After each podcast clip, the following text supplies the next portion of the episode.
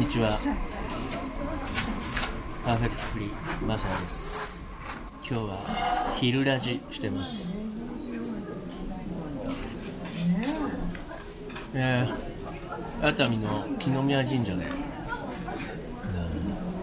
ん七草がゆを、えー配布してくれてですね、それを今いただいてます。うん。優しい。全然味付けなしなんで、シンプルでめっちゃうまいですね。ああ。いや、これはありがたいわ。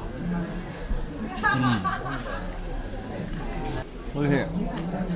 これで1年、健康でいられるかなと。みんなも、あの、チャンスがあったら今日七草食べてみてください。では、素敵なランチタイムをお過ごしください。マサヤでした。